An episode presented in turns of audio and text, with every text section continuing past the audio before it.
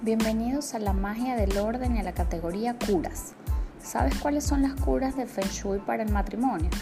Protege las esquinas más importantes del hogar para mantener encendida la chispa del amor.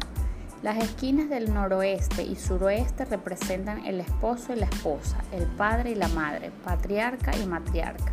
Estas esquinas son muy importantes y no pueden estar ausentes. La falta de esta esquina del noroeste representa la ausencia del marido o patriarca de la familia. Algunas de las consecuencias pueden ser largos periodos de ausencia por parte del marido debido a viajes de trabajo, infidelidad y en mujeres solteras podría dificultar la búsqueda de marido. En cambio, una esquina noroeste bien iluminada y significativa aumenta la energía del hombre de la casa, brindándole una cálida y amorosa bienvenida que lo hará querer regresar siempre al hogar.